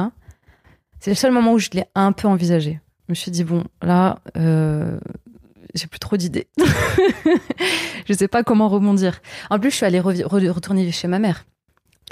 Ah ouais. L'enfer sur Terre. Je, euh, je savais que ça a été temporaire, mais je me suis dit, j'ai pas d'idée là. Tu Hmm. vois, genre, qu'est-ce que je fais? Et j'avais toujours mes problèmes d'addiction. Là, c'était revenu, en fait, ça se, ça s'alternait entre la bouffe et l'alcool. Tu vois Ouais. C'était soit l'un, soit l'autre. Et, et c'était dur. Franchement, c'était dur. En plus, tu dépensais une thune folle, non? Je sais pas, encore, une- encore maintenant, je sais pas comment je me débrouillais. Pour, euh, mais oui, parce que ça, ça coûte de l'argent, en fait. Mhm. Et je sais pas comment je faisais, parce que genre, pff, j'avais pas. je- voilà, enfin, toujours un peu. Comment on dit Je me suis toujours un peu débrouillée, quoi. Ouais. Mais. Ouais, non, ça coûte de l'argent, hein, les addictions de fou. C'est la double peine. Mm. Enfin, triple, je sais pas. Mm. Quadruple. Comment t'en es sorti de cette addiction? Euh, en fait, c'est les hum, groupes de parole anonymes qui m'ont beaucoup aidé, qui m'aident encore beaucoup. Tu continues à y aller Je aujourd'hui? continue à y aller. Ça te fait du bien? Oui. T'es sorti de tes addictions Ça fait longtemps. Ouais. Ouais. Ça fait euh, 9 ans. Presque 9 ans. En octobre, ça fera 9 ans euh, pour tout ce qui est euh, alcool, médicaments, blablabla. Et, euh, et Bien joué. merci. Je préfère te dire ça plutôt. Non, non, mais bravo. c'est- très. bien joué, j'aime bien. Si tu me tires dessus ou pas. Euh, et après, ouais, et, et en fait, à partir du moment où j'ai hum, rétabli ce truc-là, après, mes problèmes de bouffe, ils se sont aussi euh, apaisés. Ça a pris plus de temps, mais ça s'est apaisé aussi. Et là, aujourd'hui, je suis très. C'est très normal. Pas de thérapie pendant tout ce temps-là? Non. En dehors des groupes, euh, Non. des groupes de parole? Et Les, les... hum, Je pense que les groupes de parole, ça m'a fait vraiment beaucoup de bien parce que. euh, Tu sais, c'est. En fait, je crois que J'aime pas, moi, le truc de. Alors, je te dis ça, mais ça fait un an que je vais quand même voir euh, quelqu'un, euh, une thérapeute. Mais pendant très longtemps, j'étais très mal à l'aise avec ce truc de me dire euh, de tête à tête. c'est trop. Intime Ouais, je crois. Tu vas être obligé de te montrer vulnérable Je sais pas si c'est ça, mais en tout cas, intime, c'est ça. C'est trop intime, oui, c'est ça. Et en fait, dans les groupes de parole, t'arrives, tu. Si t'as pas envie de parler, tu parles pas. Mhm. Euh, si tu veux arriver en retard, t'arrives en retard. Si tu veux repartir avant la, la fin, tu pars avant la fin. Bah, tu Tu- peux aussi faire ça euh, chez, chez MC. Hein. Je sais pas trop. Hein. Bah si. Ah ouais? Bah tu arrives, tu payes. Ah ouais. Tu peux rester une heure sans rien dire. Ouais, c'est vrai. C'est juste plus chelou. Coûte pas le même tarif. hein. Alors déjà, oui, c'est plus cher. Ouais. On revient à l'argent. Ouais. Mais c'est aussi, euh, c'est toi qui payes. C'est toi le patient Mm. ou la patiente. Ok, c'est vrai. Mais tu sais, tout à l'heure, tu parlais de pudeur. Ouais. Pour moi, ça, ça, ça rebondit là-dessus, quoi, tu vois. C'est sûr que tu es obligé de, de te montrer. Enfin, Ouais. si tu vas voir un thérapeute ou une thérapeute en tête à tête, il faut faire le taf, quoi. Et depuis un an, j'ai fait, j'ai Ouais. commencé à faire ça. Ça t'aide? Ouais, je pense. Euh, je pense que j'étais vraiment un moment de ma vie où euh, j'étais. euh, J'avais cette image d'arriver avec mes, toutes mes valises et, et de, et de lui dire euh, tiens, tu vois, genre ça Mhm. m'appartient plus. Et genre j'ai fait plusieurs séances où je faisais que pleurer, que pleurer. Mhm. Et c'était une manière genre vraiment de déposer en fait, de me dire c'est bon, c'est. De rendre à ta mère, tu veux dire? Bah, Quand tu dis les valises, c'est tout. tout. Non mais tu vois, tout. Tu Parce que- déposais à qui? À- Au thérapeute Ouais, la aussi thérapeute, ouais. À la thérapeute, ouais. Et, euh, et à ma, ma mère, euh, la société, j'ai beaucoup parlé de racisme, tu vois. Euh, T'as de la colère aujourd'hui? Par rapport à ça, par rapport au racisme? Au racisme Ouais. ouais, ouais. J'essaye, tu vois, je me documente beaucoup. J'étais. euh, il y a une- t- toute une euh, euh, période de, avant le Covid, je sais pas pourquoi, enfin, c'est juste. euh, c'est un, c'est un référent temporel. Toujours. hein. Pour tout ouais. C'est comme The Blip dans, dans, les, dans, les, dans les Marvel. Je sais pas si t'as la ref. je vais faire comme si. J'ai bien vu. Les gens qui ont vu les Marvel savent. Les vrais savent. Mais oui, je vois. Bon, bref, il y avait toute une période où j'ai- beaucoup été dans les, dans les trucs euh, des coloniaux, euh, des Ouais. conférences, des, des, des, des débats, euh, euh, des discussions comme ça avec des, sociologues. Là, encore ce matin, j'ai écouté une vidéo de Françoise Vergès. Euh, euh, Il y a bien, enfin, il y a beaucoup de gens euh, qui développent en fait des réflexions super intéressantes en fait sur euh, bah, la société raciste. euh. Et quand je dis raciste, c'est pas euh, moi, je, je crois que je me suis fait traiter de sale arabe deux fois dans ma vie. Hmm. C'est pas ça le racisme. C'est tout ce que j'ai vécu à l'école primaire avec euh, la. Tu parles de racisme latent, c'est ça? Ouais, c'est dans, ça. Dans, dans ton mail, tu dis euh, il y a un truc très intégré, quoi. Que tu finis par intégrer toi. Complètement. Et c'est Hmm. ça le pire. Parce que c'est co- c'est comment moi j'ai grandi avec euh, euh, cette, cette impression d'être moins bien, mais même nulle, tu vois, parce que euh, parce que je suis pas blanche. Donc bref, il y a toute une partie de ma vie où enfin pardon, toute cette période là où je faisais euh, où j'allais tout le temps dans des trucs comme ça, euh, des milieux militants en fait. Et et ça m'a beaucoup aidé. Ça m'a en fait ça m'a appris des trucs que je savais déjà mais avec un vocabulaire savant, enfin je sais pas, tu vois, genre des, un, ça te met de la distance aussi, tu vois, avec le truc très émotionnel ou c'est de la rage, tu vois, j'ai de la rage pure moi à la base. Et en fait, c'est des gens qui m'ont mis, mis des concepts politiques, euh, sociologiques, et, euh, et c'est super. euh, Enfin moi, ça m'a beaucoup aidé. Voilà. Et tu pardonnes aussi un peu, du coup, parce que tu c'est. Ça aide à prendre un peu de distance, c'est ça que tu veux dire?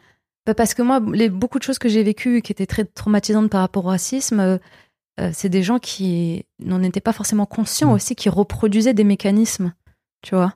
Et donc tu te dis, bon, pas. un- fait chier, mais il faut leur pardonner un peu, quoi. tu, tu vois un lien avec l'argent? Par rapport à quoi? Par rapport au, au racisme? Bah oui. Bah oui. bah Françoise Vergès, elle en parle très bien. hein. Qu'est-ce qu'elle dit? J'aime beaucoup cette euh, femme. Bah, comme. euh, comment dire? Enfin, là, je je suis vraiment. Je suis pas très douée hein, pour parler de ça. Je vais essayer Bah, de. Dis-le avec tes mots, t'inquiète. Je suis pas en train de demander d'être Françoise Vergès. Euh, en fait, elle, elle fait partie voilà, des, des théoriciens qui expliquent euh, en quoi, en fait, tu as la société capita- capitaliste, elle s'est const- telle qu'on la connaît aujourd'hui, elle s'est construite notamment, en fait, elle a commencé au moment où on a fabriqué la race, au moment où, en fait, il fallait euh, distinguer les individus euh, pour légitimer euh, que certains soient euh, euh, exploités Mm. Et d'autres non. Finalement, je l'ai bien expliqué. Ah ouais Grave, Ça va. tu vois, fais-toi confiance. Ouais. Donc évidemment que et puis même tu vois genre dans la vie de tous les jours euh, tu le vois que qu'il y a beaucoup de de- enfin les, les les comment on appelle ça encore aujourd'hui les métiers euh, subalternes entre guillemets qui sont tu les vois c'est qui qui les fait tu vois bon, parfois il y a des, des des subtilités mais Mm. voilà Enfin, aujourd'hui évidemment que la- le racisme c'est associé à, à la- à la classe et à l'argent Mm. et, et par exemple tu vois genre euh, moi je sais que le fait d'avoir été euh, d'avoir euh, grandi dans un environnement très pauvre et précaire ça a activé le racisme le racisme il est tu connais le truc euh, quand tu fais euh, du curcuma? Il faut mettre du poivre avec pour que ça active le curcuma Ah, je savais pas. Et ben pour moi c'est pareil euh, avec la classe sociale et le racisme.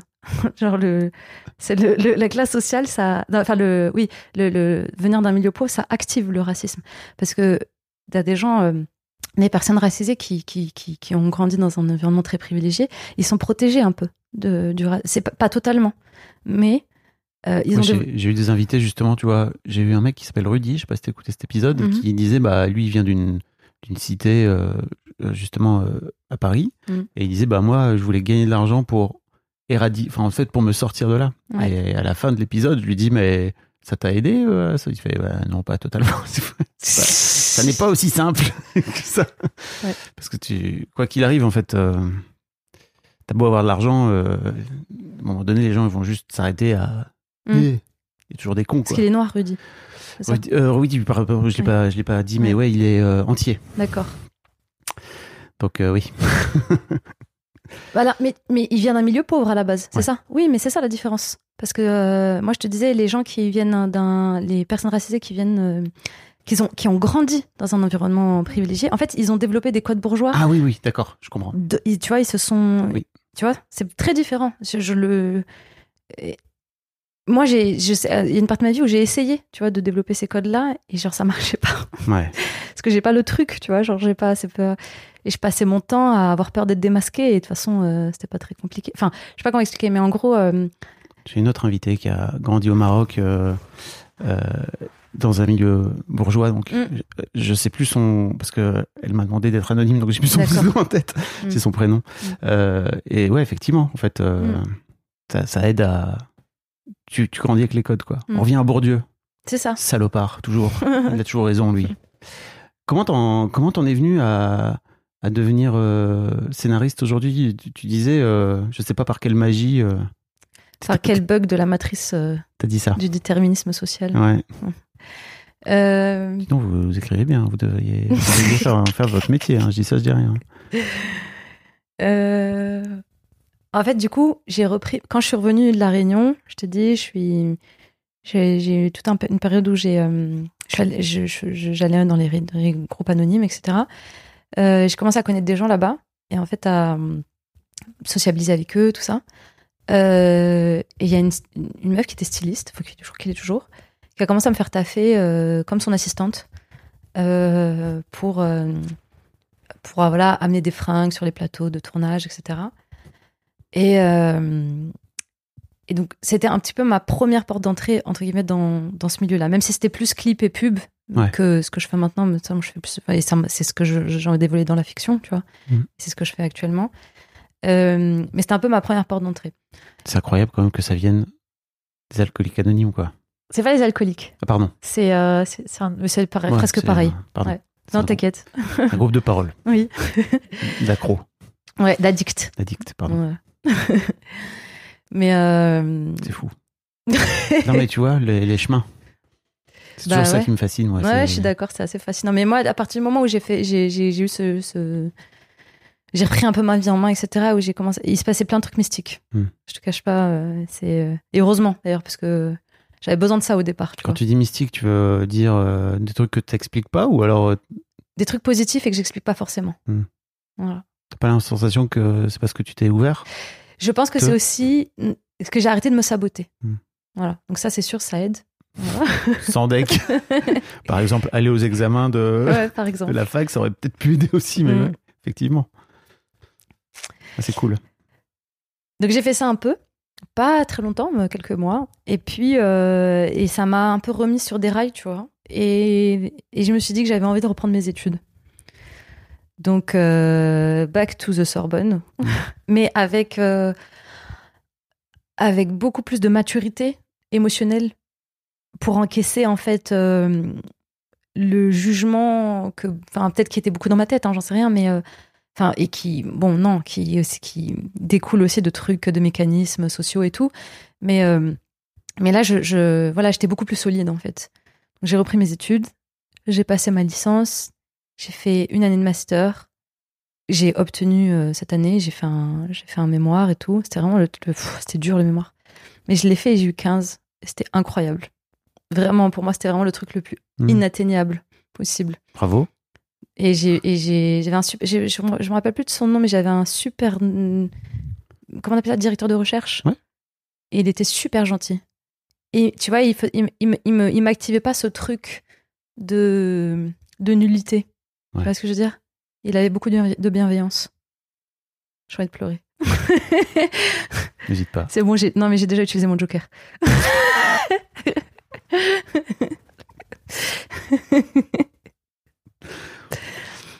Et donc, ça, Bon, pardon, ça- ça oui. t'amène là où t'es aujourd'hui, en fait, c'est ça? Alors, du coup, je vais en deuxième année de master parce que je savais pas trop ce que je... Et en même temps, genre, j'avais ce truc où, ok, je me suis prouvé ce que je devais me prouver. J'ai Mhm. pas besoin, en fait, je m'en fous. Mais je savais pas trop quoi foutre, donc je, je continue en deuxième année de master. Et j'y vais au- un peu au cours, en cours, mais euh, ça m'intéresse pas, tu vois. Et, euh, et en fait, il y a- une fille qui était super sympa aussi, euh, qui, euh, que j'avais rencontrée du coup quand j'ai repris ma licence, que je voyais de temps en temps dans certains cours. Et, euh, et elle me et un jour je la vois dans mon amphi elle montre euh, une petite vidéo à une autre fille Et elle me dit ah ouais, c'est la petite vidéo que j'ai fait là dans mon dans la formation que je suis en ce moment. Euh, nanana. Et je regarde et je me et et je sais pas un peu après, je lui, je lui dis mais c'est quoi et tout ce que tu fais euh? Et elle me parle en gros d'une une espèce de c'est pas une résidence mais c'est un c'est des ateliers qu'elle fait ponctuellement pendant l'année où en fait elle apprend à se servir du matériel audiovisuel et euh, en fait entre les ateliers euh, qui durent 3 4, jours euh, on, on leur donne des petits exercices à faire et c'est comme des mini mini courts métrages tu vois mais des vidéos bon, bref, avec un thème tu vois et en fait ça m'intéresse de fou ce qu'elle me dit mais en même temps j'ai toujours cette voix qui me dit non mais laisse tomber en fait C'est pas pour toi. non c'est ça N'y va pas. tu n'as rien à foutre là-bas. C'est ça ouais avec Ce n'est pas légitime. Et aussi ce truc d'être- d'avoir peur d'être humilié. Tu vois, de me dire, attends, mais euh, t'es malade ou quoi Tu vas aller là-bas, ils vont se foutre de ta gueule, quoi. Mm. Déjà, ah, il y avait presque une, une partie de moi qui pensait, mais attends, déjà, euh, t'as eu ta licence, t'as fait une année de master et tout, genre, euh, demande pas trop. bon, bref, j'ai quand même fait l'inscription. Voilà. J'ai quand même fait l'inscription euh, pour euh, l'année d'après. Enfin, bon, après, c'était genre, euh, elle, elle terminait son, son, son cursus d'atelier, donc en fait, c'était pas longtemps après, Ouais. euh, tu vois. Ils m'ont prise. Et, et, euh, j'ai fait, c'était 2017. J'ai fait une première année comme ça où j'ai fait les ateliers. Euh, j'ai fait les ateliers et je faisais les trucs. Non, non. Je crois que c'était. c'est possible que ce soit pendant ma deuxième année de master finalement. J'ai peut-être fait chevaucher des trucs. Enfin, c'est pas très important. Donc j'ai fait ça et après. Euh, Après, je sais plus ce que. Enfin, tout ça. Enfin, il s'est passé un laps de temps où je faisais. Je sais plus ce que je faisais, mais à un moment donné, euh, euh, j'étais un peu surveillante dans un collège. Mais ce qui s'est passé surtout, c'est qu'en 2019, genre euh, un an et demi après la fin du, du premier Mm.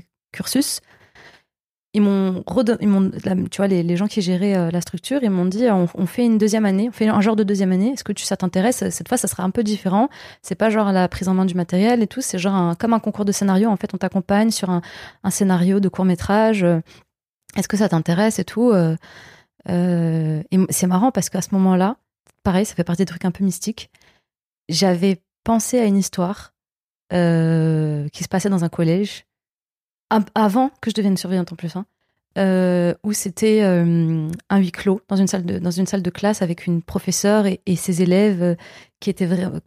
J'avais commencé à écrire un truc comme ça, voilà, un truc de, de, de confrontation avec une prof et ses élèves dans un milieu, voilà, dans un collège de quartier, Mm. euh, prof bien intentionné mais mais poussé à bout, etc. Ouais. Et je dis ah et ils me disent ça et je dis ah ouais j'ai une idée et tout donc je leur présente le truc, je leur soumets le truc ils me disent ok et donc je fais cette année-là. C'était 2019 euh, et à la fin on est 12 et à la fin il en reste 4, c'est les 4 qui réalisent. Et moi je faisais partie des 4. Donc je fais, donc j'ai réalisé et dans la foulée, ils me disent est-ce que tu veux le job pour euh, superviser les deux prochaines promos? J'ai dit bah pourquoi pas. J'étais trop surprise qu'ils me me me proposent. Mm. Mais ça a été vraiment une grosse opportunité pour moi. Même si ça a été très douloureux aussi pendant ces deux ans, parce que j'étais seule. Je devais, j'ai été, euh, comment on dit, propulsée, enfin, euh, catapultée Ouais. à plein de trucs que je je savais pas forcément faire, Ouais. que j'ai dû apprendre toute seule. C'est marrant comment la vie, elle me remet aussi dans, dans des trucs euh, où je dois me débrouiller toute seule, tu vois? Où je suis dans des situations un peu de, entre guillemets, aussi un peu d'abus. Ou genre, euh, où je, où je sais pas si je me remets dans moi ou dans parce que bon, clairement, c'était pas. Attends, pardon, je, je suis en train de tout mélanger, mais déjà pour commencer, j'ai fait ce court métrage. J'ai repris euh, l'année suivante, enfin, tu vois, la, la rentrée suivante, euh, où genre je devais recruter la promo, et je devais organiser les ateliers, et à la fin, je devais produire les courts métrages. T'imagines tout ce que j'ai appris en deux ans Bah ouais. Et a- on a fait six courts métrages comme ça en deux ans. Tu vois, tu dis que tu t'es retrouvé dans une situation où peut-être tu t'es fait abuser et tout, mais moi, ce que j'entends aussi, c'est, bah, en fait, t'as taffé de ouf pour Mm. apprendre un métier et pour Mm. te permettre peut-être d'arriver là où t'es aujourd'hui, quoi. Mm. Non? Si, si. Ok. Non, non, si, si, je suis d'accord. C'est juste que. C'était sans doute très exigeant, j'imagine, à quel Ouais. point c'était dur et. Bah, tu vois, pour parler d'argent, euh, je devais gérer de l'argent, notamment dans ce taf, et j'avais aucune idée de comment faire. Et ai- je, leur en, je leur en ai beaucoup voulu de m'avoir laissée toute seule euh, pour gérer euh, euh, ça et j'avais, je voulais, je voulais bien faire, mais je savais pas, tu vois. Et t'as réussi? Je crois. Ça va, j'ai pas fait trop de dingueries. mais euh, la première année, j'avais tellement peur euh, de dépenser des trucs que je devais pas dépenser. Je payais avec mon argent. What the fuck? Je payais des trucs avec mon argent, je te jure. J'avais peur, en fait, tu vois. Je comprends. Et euh, Tu t'en rends compte? ouais, c'est n'importe quoi. C'est pas n'importe quoi, c'est juste. T'avais peur de l'argent. J'avais, ouais, toujours encore un peu maintenant. Mm. T'as de la culpabilité par rapport à l'argent, donc euh, voilà quoi. C'est normal. Mm. Enfin, c'est normal. Non, c'est pas normal, mais c'est normal que tu réagisses comme ça. Mm. L'autre truc dont tu me parlais, c'est. T'as. Aujourd'hui, donc t'es en train de, de bosser sur ton long métrage, Mm. mais tu dis, bah, en fait, ça gagne pas bien sa vie. Non. Non. Et en fait, euh, bah, il y a en ce moment une grève aux États-Unis Ah oui, des scénaristes. des scénaristes, Ouais. Euh, justement parce que euh, il y, a, il y a tous des graphes là qui sont en train de circuler. Euh, T'as le boss de Netflix, le boss de Disney qui se sont, mis euh, plein les fouilles. Peut-être que je me trompe, mais euh, enfin vraiment les studios, les, les patrons des studios euh, gagnent un, un fric fou. Mm. Et effectivement, euh, en bas de l'échelle, on va dire ceux qui finissent par créer le contenu Mm, mm, euh, sont très mal payés. Donc il y a une grosse grève. Euh, et tu me disais, euh, en fait, tu étais en train de me dire aussi, ça m'emmerde un peu parce que j'ai pas la sensation de, trou- de, faire, de trouver comment me mettre à l'abri. Mm. Ouais, c'est vrai. Ben, parce que, comme je te disais, à un moment donné, euh, je. Moi, je me suis donné. Enfin, comment dire C'est pas que je me suis donné les moyens, mais. Hmm, si. euh, Mais c'est presque malgré moi, en fait. Parce que moi, je voulais pas euh, d'une vie d'artiste, en fait. à la base, ça m'intéresse pas, tu vois. Non, parce que c'est trop précaire. Mais par rapport au plus, pardon. Par rapport au plus au truc de. Moi, ça me faisait peur, en fait, de me dire. Moi, il me faut- dans ma tête, je voulais un salaire et une sécurité, tu vois. Et Bah, je- mais bah. j'ai jamais ce- pris ce chemin en même temps. Oui, j'allais dire, tu peux y aller aujourd'hui. T'as l'air de pouvoir faire n'importe quoi dans ta vie. Oui et non, parce que j'ai beaucoup de mal avec l'autorité. Ah. Ouais. Je me suis beaucoup pris la tête euh, avec des gens. Parce que aussi, il faut dire, le travail, euh, c'est quand même une, une sphère euh, d'abus. Enfin, ça- disons que pas, le, je peux pas te laisser dire ça, mais ok. C'est tu. En fait, le salariat, le salariat, si le, je préfère. le salariat, mais en fait, encore une fois, si tu vois tout sous l'angle communiste. Ah, je suis grave communiste. Bah oui, je me doute bien. Mais en fait, tu peux voir ça sous la lutte, sous, sous l'angle de la lutte des classes. Mais Mm. En fait, moi, ce que je vois surtout dans ton histoire, c'est que effectivement, tu as peut-être la sensation à, un moment, à certains moments de te faire abuser, mais je vois aussi beaucoup d'émancipation de ta part. Mhm. Peut-être je me trompe, hein, je te dis ça, Si, mais si, j'en sais rien. hein. Mm. J'invite à un débat, hein, tu vois. Quand, quand- je dis ça, c'est pas forcément pour venir dire. Non, Mais en fait, va. quand je relis ton histoire, moi, euh, je me dis, euh, en fait, tu peux voir le travail, tout, tout est une question de perception, tu vois. Tu peux voir le travail comme un truc d'abus. Effectivement, il y a plein de, il y a plein d'endroits où tu, Mhm. les salariés se font abuser, etc. Mais tu peux aussi le voir comme une façon euh, d'apprendre des choses et de, Oui, et de grandir et, et tant que tu- tant que t'es pas enchaîné à ton boulot, quoi, tu vois. Peut-être, peut-être je me trompe, hein, tu vois, j'en sais rien, mais Non, mais je suis assez d'accord avec ce que tu viens de dire là. J'ai toujours vu le travail comme euh, l'occasion de rencontrer des gens, euh, euh, de- d'expérimenter des choses, etc. Mais c'est vrai que j'ai aussi été exposée à euh, euh, des trucs abusifs parce que, en fait, euh, bah, dans plein d'endroits professionnels, eh ben, il y a- c'est organisé par une hiérarchie. Et la hiérarchie, quand tu as des gens toxiques qui, qui utilisent ça pour te prendre le dessus sur, enfin comment dire comment on dit prendre le, le- ouais prendre le dessus sur toi c'est enfin c'est pas bon bah non. Ouais. Oui, j'entends bien. Ouais. Mais tu vois, venir dire euh, le milieu du travail, Oui, c'est un endroit où il y a des Ah non, abus. une bah, en généralité quand même pour moi, c'est juste, euh, ok, il y a des cons partout et il y, a des- Mm. il y a des abuseurs partout et tout. Et en plus, je crois que moi, j'ai pu être. J'ai été patron, tu sais, Oui. pendant des années. mademoiselle Oui, mademoiselle. Et j'ai pu être. euh, Il y a des salariés qui sont passés par chez moi qui ont pu se sentir abusés. Donc, euh, Mm. alors que moi, franchement, j'avais pas la sensation du tout d'abuser qui que ce soit. Hmm. Donc, euh, tout est une question de, de perception, quoi. C'est Mm. parfois compliqué. En tout cas, mais je ouais, comprends oui ouais, ouais, ouais. Mais euh, c'est pas pour, euh, c'est pas pour nier ton ressenti, quoi, tu vois. Mais j'avais un peu la sensation que dans ton parcours là, où ce qui t'amène là où t'es aujourd'hui, t'as, t'es en train de chercher, t'es en train de chercher une forme de, à la fois de de salut euh, en termes euh, d'épanouissement, tu vois, Mhm. mais que l'argent n'est pas encore là, non oui oui y a un peu un plafond de verre. Oui. Comment tu fais pour le dépasser ce plafond de verre? Bah justement, c'est pour ça que je suis venue te voir. Ah oui, je vais venir t'expliquer la vérité. Suivez mon, suivez ma voix. Je lance ma secte, pas plus tard que tout de suite. Su- Suivez la lumière, le crâne chauve qui brille, c'est moi. Eh bah t'as raison, je vais t'expliquer, wesh. tu t'es trompé. Non, mais c'est pour ça que je t'ai écrit dans le sens genre, je sais pas, tu vois, là, c'est un problème dans ma vie pour l'instant. J'ai- C'est pas un problème dans le sens genre si irrésol... insolvable, pardon. Euh, mais euh, je sais que j'ai envie d'avoir cette. Enfin, et, je, et de toute manière, ça y est, j'assume maintenant d'avoir cette vie euh, d'artiste, entre guillemets. Tu sais que j'ai reçu un courrier de l'Ur- de l'URSAF, j'avais trop peur, forcément, l'URSAF. Mm. Il y avait écrit. euh, machin, c'était un courrier d'information mat- et en gros c'était écrit maintenant que vous êtes euh, artiste-auteur. Artiste- Artiste-auteur, tout à fait. De l'URSAF. euh, je l'ai mis de- sur Instagram, tellement j'étais fière. Tout à fait. Bravo. Au fond, moi je te le dis. Tu peux me tirer dessus si tu veux, j'en ai rien à foutre. Je te dis bravo. ok. Donc ouais, donc t'as réussi ça. On va dire que t'as coché un peu cette case et que t'es en train d'assumer Voilà. que en fait c'est ça que tu veux faire et que c'est un truc qui te fait kiffer quoi, Mm. Dans lequel tu peux tu t'épanouis. Mais l'argent, ça, ça suit pas. Ouais.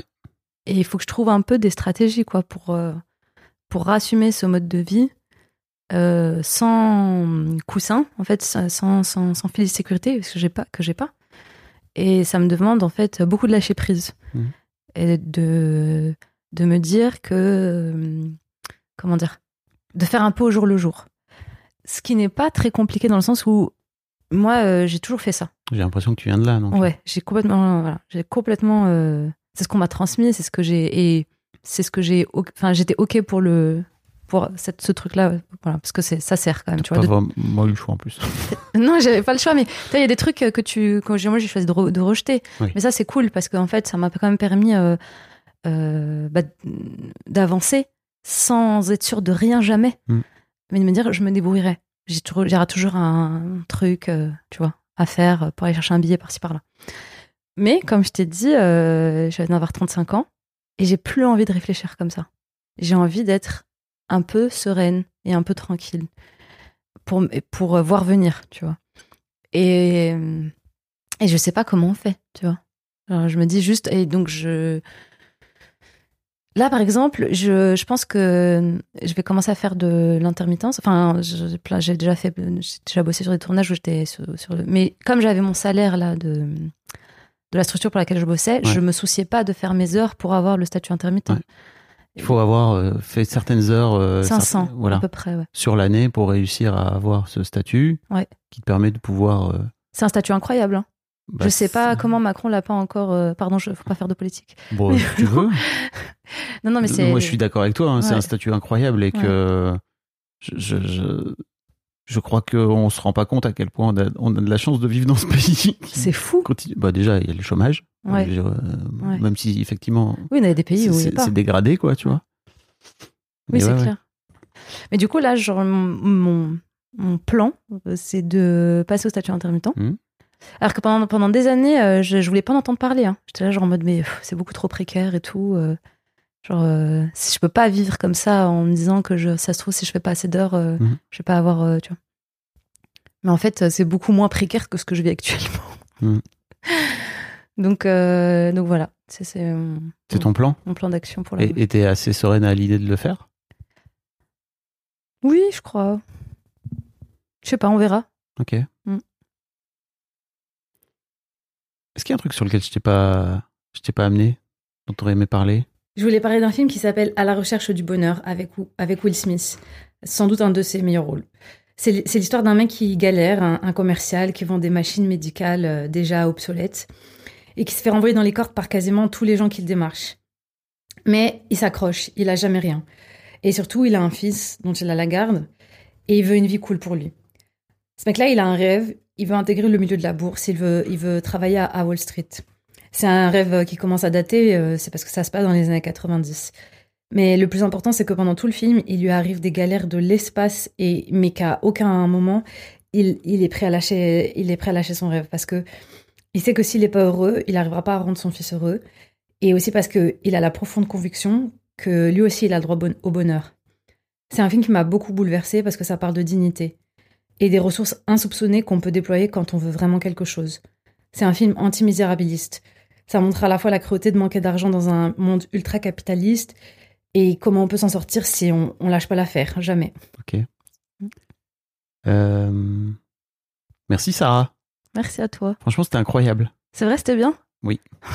Un grand merci à vous d'avoir écouté jusqu'au bout. Pensez à rejoindre le serveur Discord pour venir commenter avec le reste de ma commu. Je vous trouverai tous les liens dans les notes de cet épisode. Et si mon travail vous plaît, je vous rappelle que vous pouvez m'offrir en échange un peu de sérénité en vous abonnant à mon Patreon ou en m'envoyant de l'argent en vous munissant de votre CB. Vous trouverez tous les liens dans les notes de cet épisode également.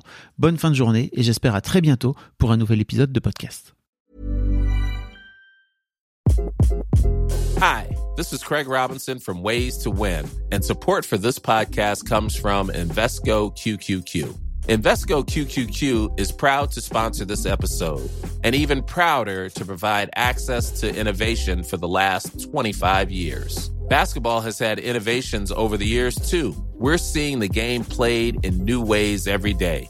Learn more at Invesco.com slash QQQ. Let's rethink possibility. Invesco Distributors, Inc.